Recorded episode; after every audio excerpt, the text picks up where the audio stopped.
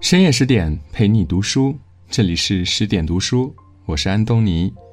今天我要和您分享的文章是：九十岁袁隆平再上热搜，一个人一件事儿一辈子，他才是这个时代真正的明星。一起来听。最近袁隆平又又又又上热搜了。在第四届的国际海水稻论坛上，袁老及其团队所创造的四个水稻产量奇迹引爆全网。盐碱地亩产八百公斤，这是奇迹呀！山东东营平均产量超过六百公斤，这是奇迹呀！台州遇到台风，产量还有六百七十公斤，这是奇迹呀！海水稻产量三百公斤，可以养活一亿人，这是奇迹呀！九十岁的袁老一边列举着水稻产量，一边重复着“奇迹，奇迹”，俨然一个傲娇的小王子。袁老的傲娇是有原因的。全球研究海水稻的国家有很多，但是产量都不高，唯独中国连续三年海水稻产量一直遥遥领先全世界，这是中国的骄傲。很多网友说了，袁老是奇迹的创造者，他才是真正的奇迹。这可不是袁隆平第一次上热搜，毕竟他可是网友眼中实力相当强的九零后带货梗王袁大佬。前段时间，袁隆平在同一家理发店理发十六年，不经意间就带火了一个路边的偏僻的理发小店。袁老不仅自己设计发型，剪完头发之后还会俏皮的打趣儿：“哇，我又年轻了。”网友们纷纷点赞袁老的调皮和低调，称他一开口就是段子。如果你以为他只是段子手，认真你就输了，他还是一个移动的表情包。前不久的采访中，袁老实名吐槽博士生难带，现在的博士生我不带了，辛苦的很，麻烦的很呢，那是要死脑细胞的。后来记者又问他团队中的精英好不好管啊？袁老又是皱眉又是挠头的表情，着实是亮了，那模样太可爱了。这么风趣、可爱又真实的元老，怎么不叫人喜欢呢？袁隆平所研发的杂交水稻，为国家甚至人类做的贡献不言而喻。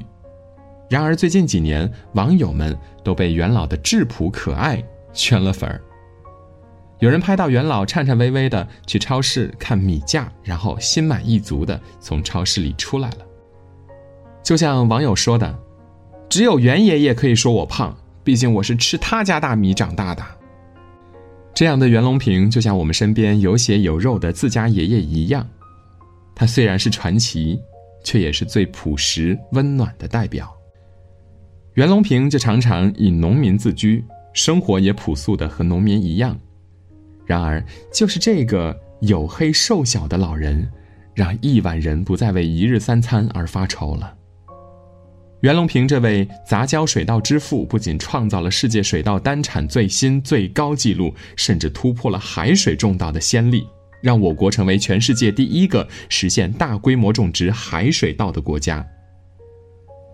在豆瓣上看到这样一句话说：“像袁隆平这样的人，他们可能真的是被普罗米修斯倒下来的火种，他们存在便是人间的一道光，驱散了黑暗。”像袁隆平这样的引路人，他们的故事不应该被我们忘却。袁隆平是如此热爱那一亩田，以至于很多人都以为他是农民家庭出身的。其实不然，袁隆平是真正的书香门第，他的父母都是知识分子，父亲在东南大学毕业，母亲是英国教会学校的高材生，在那个年代就能够讲一口流利的英语。袁隆平与水稻的缘分，也是源自于一个美丽的误会。幼时的袁隆平很贪玩，读书全凭兴趣来，喜欢的就认真，不喜欢的就敷衍，经常跑到嘉陵江里去游泳，是出了名的自由散漫。有一次小学郊游，袁隆平跟随老师参观过一个私人园艺场，红红的桃子挂满枝头，一串串亮晶晶的葡萄爬满藤架。还有五颜六色的盛放鲜花铺满小路，那时候袁隆平就觉得田园太美了，所以在心底就种下了一颗学农的梦想。梦想照进现实之前呢，总有一段荆棘丛生的黑暗路。就像袁隆平后来才明白，真正的种地是多么的艰辛，田园之美，不过是资本家的童话世界。西南农学院毕业后，袁隆平就被分配到一个偏远的农校，在那里一待就是十六年。那些年里，虽然孤灯照单人，但有青山绿水相伴。袁隆平在教学之余，就会去学校前的大江里游泳，或者在河坝上拉小提琴，日子也过得恬静淡然。年少不知愁滋味儿，懂得已是曲中人。动荡的年代开始了，在日军的侵扰下，中国人开始了吃不饱饭的艰难日子。袁隆平忘不掉那种饥饿感带来的恐惧。刚吃完饭，肚子就饿了，有时候用糠来代替米，越吃越饿，一天到晚就想着吃饭，根本吃不饱啊！吃不饱呢，身体就没有能量，双脚松软无力，浑身冰凉，那个日子真的很难受。望着满目疮痍的国土，举家逃难饥民脸上的菜色，以及血肉模糊的尸体，袁隆平第一次知道了弱肉强食代表了什么。如果连温饱问题都解决不了，那还谈什么祖国强大呢？那一天，袁隆平立志要解决中国人的粮食问题，让每一个中国人都吃得饱饭，成为他心底的另一个梦想。然而，那时杂交水稻技术在美国都没有被突破，更不要说落后的中国了。袁隆平没有被吓倒，反而迎难而上，整天埋在图书馆里研究外文资料，只是为了弄清楚杂交水稻的原理。那些不忍回忆的苦难，总有一天能让人笑着谈起来。有一个记者曾经问过袁隆平：“以前研究水稻的日子苦不苦啊？”袁隆平满脸骄傲地说：“苦，可是我毕生的追求就是让所有人都远离饥饿，苦也值得。一粒粮食能够救一个国家，也能绊倒一个国家。”曾经看过一段采访，记者问袁隆平说：“你是不是特别担心当年那种饿死人的场景再次出现呀？”袁隆平沉思了一会儿，坚定地摇摇头。不可能了。民族之痛是这世界上的最痛。正是这些愿意忧国忧民的侠者，才敢于让那些不可能的科学研究统统变成了可能，让那些不可控的苦难统统变成不可能。这世上，从没有一条路是好走的。袁隆平却在这一条荆棘路上走出了禾苗满地，走出了稻谷飘香。一九六一年的一天，袁隆平无意间在农校的试验田里发现了一株颗粒饱满而且穗儿大的稻株，他突然有了希望：如果能用这一株育种，是不是可以增产很多呢？然而，等他次年春天把种子播下，却没有结出穗儿大饱满的稻子。不过，袁隆平却从这块试验田里生出了人工杂交水稻的最初想法。想要培养人工杂交水稻，首先要找到天然的雄性不良水稻。然而，这种水稻理论上找到的概率是五万分之一，这无异于大海捞针。那一年四十度的高温天，袁隆平和新婚妻子、学生开始了漫长的寻找稻苗之路。他们头顶骄阳，脚踩泥水，蚊虫叮咬和稻叶的割伤让他们的皮肤反复感染，即便这样，也没有让他们放弃。功夫不负有心人，他们用五倍放大镜观察了一万四千多株水稻之后，终于找到了六株雄性不育水稻。这仅仅是杂交水稻之路的第一步，后面还有很长的路要走。夫妻扶持。是世界上最强有力的后盾。那一年，袁隆平狠心离开自己出生三天的儿子南下，只为了不耽误最佳的育种季节。妻子邓哲默默整理好行李，不问归期，而袁隆平整整七个春节都没有回家团圆过。一个女人奋力顶着半边天，只是为了保证丈夫没有后顾之忧，往前冲。杂交水稻的研究就这样几十年如一日的进行着，研究的过程中有着很多难以想象的困难。特殊时期，袁隆平曾因为自由散漫，差点被抓进了牛棚，杂交水稻的研究也险些被扼杀在摇篮里。一九六八年，袁隆平精心培植的试验田被人为摧毁。如果不是在一口水井中找到了五棵幸存的秧苗，这么多年所有的心血，都将毁于一旦了。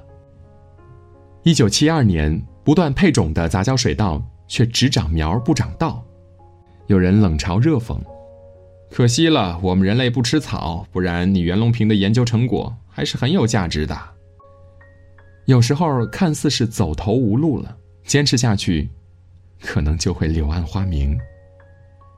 袁隆平不管他人的质疑和嘲讽，一心只在自己的水稻配种上，一个人对抗着所有的阻力和压力。天下无易事，有恒者得之。一九七三年的新的种子杂交优势，果然都转到了稻谷上。每亩地的产量都增加了一百斤左右。一九七四年，袁隆平又发明了新的方法，将水稻的产量提升至原来的八倍左右。一九七六年，全国开始大面积试种杂交水稻，平均增产百分之二十以上，为我国水稻增产做出了非常大的贡献。之后的南优二号超级稻，每公顷的产量从三吨提高到十八吨。袁隆平的杂交水稻惠及全球四十多个国家，他也因此获得了我国第一个特等发明奖。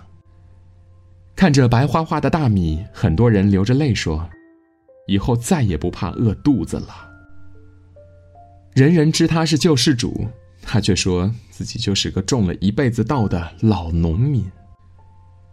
袁隆平瘦瘦小小的，而且皮肤黝黑，确实像个农民。这是多年风吹日晒的见证啊！就是这样一个踏实肯干的老人，尝过世间所有辛酸，品过人生全部苦楚，却从没有为自己争取过什么。国家要给他官职，他拒绝了，说人心浮躁了，就难以看清楚事情的本来面目。国家要给他奖金。他不是捐给慈善机构，就是分给同事了。身上的衬衫不过几十块钱一件。即便如此，还是在知乎上看到有人质疑他：袁隆平是否被过誉了？有一个扎心的回答是这样的：不是袁老被过誉了，而是像袁老这样的人和他们一样的科研工作者们受到的关注实在是太少太少了。我们有幸生活在一个国泰民安的国家。但是不要忘了，饥饿不只是存在于过去。现在全球仍然有近十亿人在挨饿，每天还有上万人因为饥饿而死去，平均每五秒钟就有一人因为饥饿和营养不良引起疾病死亡。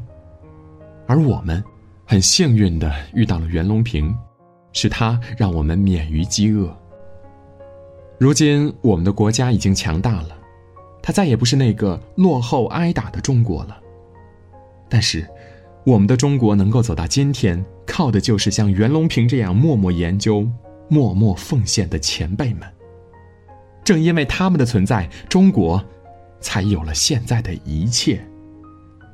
他们是中国的脊梁，是他们撑起了中国的强大。今年，我们的杂交水稻之父已经九十岁了。在采访时，袁隆平称：“原来自己是八零后，现在是九零后了。”心态如此年轻的袁老，果然是人老心不老。今年国庆，袁老获得了共和国勋章。去北京领奖前，袁老高兴得像个孩子，穿上西装，系上领带。有人问他：“袁老帅不帅？”袁老干脆利落地说：“帅。”很多网友评论说。同样是九零后，我都秃了，袁老还是精神矍铄呢。袁老虽然天天跟水稻打交道，但是他的世界里水稻并不是唯一，他从未忘记喂饱精神上的自己。元老的爱好特别多，除了排球、游泳、踢踏舞，偶尔还抽空练习小提琴。不仅如此，元老的英语讲的也特别好。今年六月份的时候，近九十岁的袁隆平在中非农业发展研究会上献上了一段英文致辞，很多网友惊呼：“袁老的口语比自己还好。”袁隆平说：“很多人退休之后不下棋、不打球，特别容易老年痴呆。自己体检的时候呢，医生为了测试他有没有老年痴呆的迹象，就给他出了一道算术题：九十五加十三等于多少？”袁隆平一下子就说出来了。医生赶忙说：“没有痴呆，没有痴呆。”袁隆平这才松了一口气，然后开心的像个孩子。我们搞科研的最怕痴呆，既然我还没有痴呆，那就要继续工作喽。退休对于我来说是不存在的事儿。如今九十多岁的袁隆平，明明可以舒舒服服的安度晚年，却依旧面朝黄土背朝天。顶着骄阳似火，披着寒露星光，只为了多一个人能够吃饱饭。普天之下，试问有几人能够做到呢？袁隆平的坚持不过是为了此生的两个梦想：一是杂交水稻覆盖全球梦，他要把自己的杂交水稻技术全世界共享，让更多的人不再饿肚子；二是禾下乘凉梦。他曾经梦到水稻比高粱还高，水稻秸秆比扫帚还要长，稻谷比花生还大，这是袁爷爷见过的最美的风景。面对梦想，他始终是身体力行。别人问他这么大年纪为什么非要亲自下田呢？指挥一下就可以了。袁老却说：“电脑里种不出水稻的。”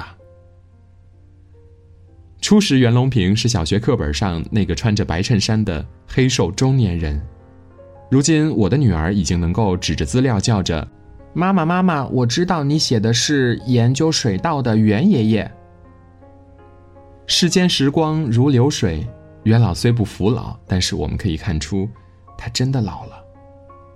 一句发言词，袁老要缓口气儿才能说完，走路的时候他也需要别人搀扶了。再是英雄，他也是一个需要照顾的普通老人，他也需要休息了。元老把自己的一生都贡献给了稻田，水稻就像他的血液一样，而我们能做的，唯有将他的事迹铭记在心。英雄迟暮不老，披荆斩棘，操劳一生。愿那些为我们挡住风、遮住雨的人。也能享有他本该享受的荣光。愿他健康快乐，超百岁。更多美文，请继续关注十点读书，也欢迎把我们推荐给你的朋友和家人，一起在阅读里成为更好的自己。我是安东尼，我们明天见。